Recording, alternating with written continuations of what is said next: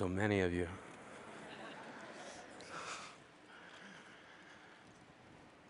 When I was a kid, I hid my heart under the bed because my mother said, if you're not careful, someday someone's going to break it. Take it from me, under the bed is not a good hiding spot. I know because I've been shot down so many times, I get altitude sickness just from standing up for myself. But that's what we were told. Stand up for yourself. That's hard to do if you don't know who you are. We were expected to define ourselves at such an early age. And if we didn't do it, others did it for us geek, fatty, slut, fag. And at the same time we were being told what we were, we were being asked, What do you want to be when you grow up? I always thought that was an unfair question. It presupposes that we can't be what we already are. We were kids. When I was a kid, I wanted to be a man. I wanted a registered retirement savings plan that would keep me in candy long enough to make old age sweet.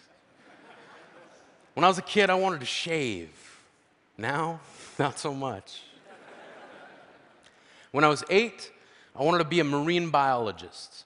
When I was nine, I saw the movie Jaws and thought to myself, no, thank you.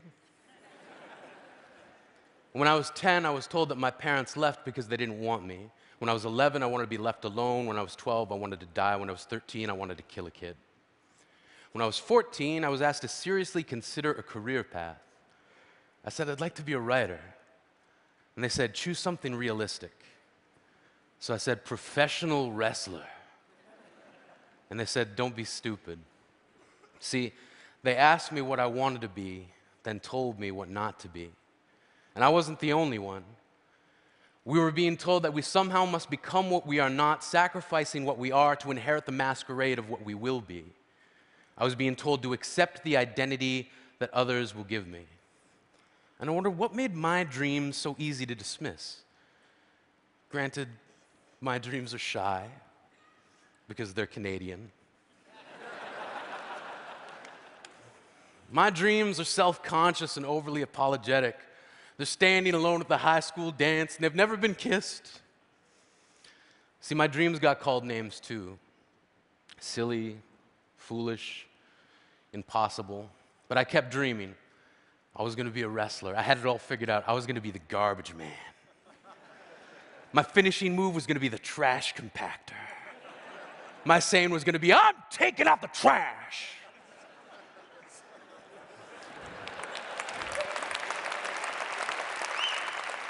And then this guy, Duke the Dumpster Droese, stole my entire shtick. I was crushed as if by a trash compactor. I thought to myself, what now? Where do I turn? Poetry. Like a boomerang, the thing I loved came back to me. One of the first lines of poetry I can remember writing was in response to a world that demanded I hate myself. From age 15 to 18, I hated myself for becoming the thing that I loathed a bully.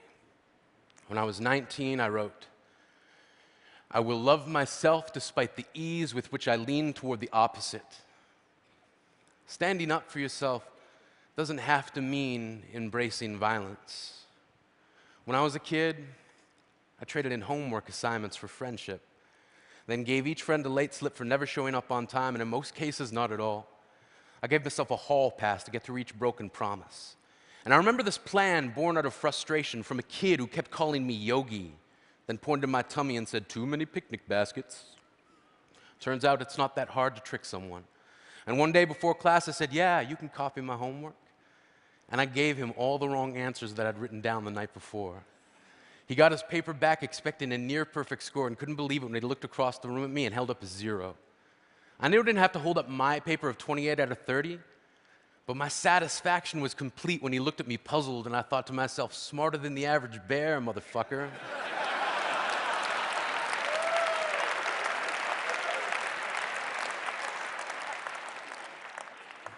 this is who I am.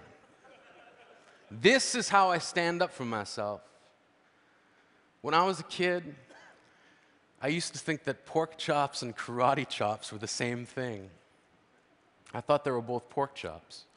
And because my grandmother thought it was cute and because they were my favorite, she let me keep doing it. Not really a big deal. One day, before I realized fat kids are not designed to climb trees, I fell out of a tree and bruised the right side of my body. I didn't want to tell my grandmother about it because I was scared I'd get in trouble for playing somewhere I shouldn't have been. A few days later, the gym teacher noticed the bruise and I got sent to the principal's office. From there, I was sent to another small room with a really nice lady who asked me all kinds of questions about my life at home. I saw no reason to lie. As far as I was concerned, life was pretty good. I told her whenever I'm sad, my grandmother gives me karate chops.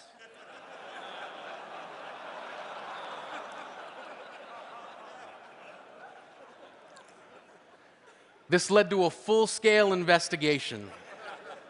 And I was removed from the house for three days until they finally decided to ask how I got the bruises.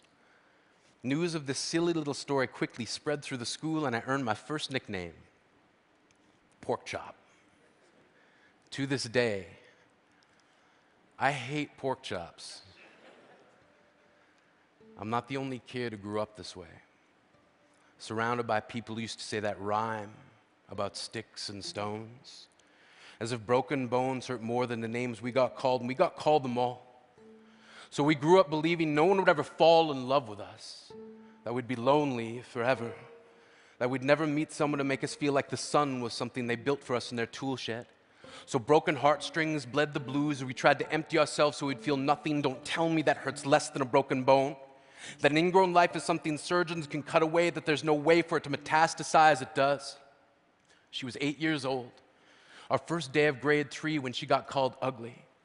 We both got moved to the back of class so we would stop getting bombarded by spitballs.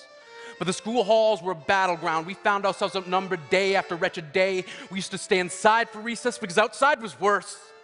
Outside, we'd have to rehearse running away or learn to stay still like statues, giving no clues that we were there in grade five.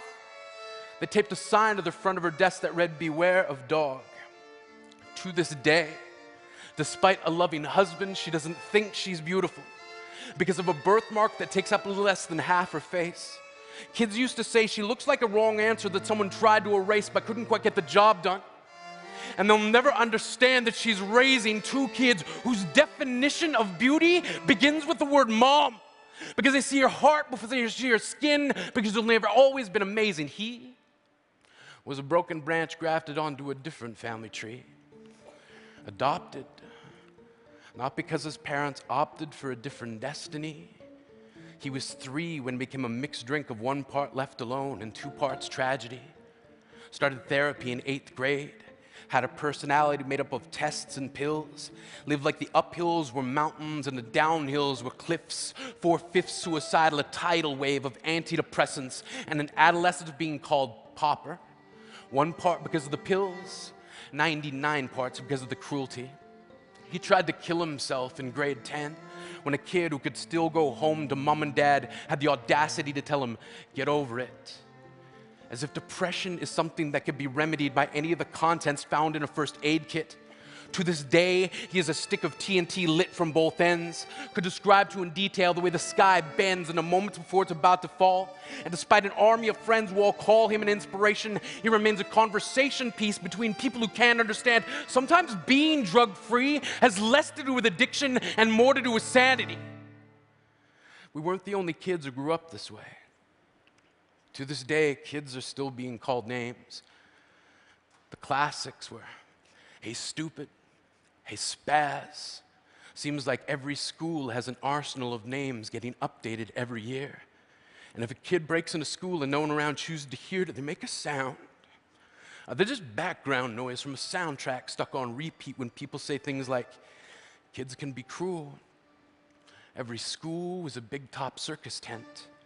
And the pecking order went from acrobats to lion tamers, from clowns to carnies, all of these miles ahead of who we were. We were freaks lobster claw boys and bearded ladies, oddities juggling depression and loneliness, playing solitaire, spin the bottle, trying to kiss the wounded parts of ourselves and heal. But at night, while the others slept, we kept walking the tightrope.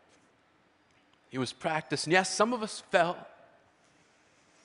But I want to tell them that all of this is just debris left over when we finally decide to smash all the things we thought we used to be And if you can't see anything beautiful about yourself, get a better mirror, look a little closer, stare a little longer, because there's something inside you that made you keep trying despite everyone who told you to quit. You built a cast around your broken heart and signed it yourself. You signed it, they were wrong. Because maybe you didn't belong to a group or a clique. Maybe they decided to pick you last for basketball or everything. Maybe you used to bring bruises and broken teeth to show and tell but never told. Because how can you hold your ground if everyone around you wants to bury you beneath it? You have to believe that they were wrong. They have to be wrong. Why else would we still be here? We grew up learning to cheer on the underdog because we see ourselves in them. We stem from a root planted in the belief that we are not what we were called.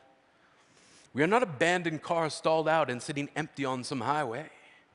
And if in some way we are, don't worry, we only got out to walk and get gas. We are graduating members from the class of We Made It, not the faded echoes of voices crying out, Names will never hurt me. Of course, they did. But our lives will only ever always continue to be a balancing act that has less to do with pain and more to do with beauty.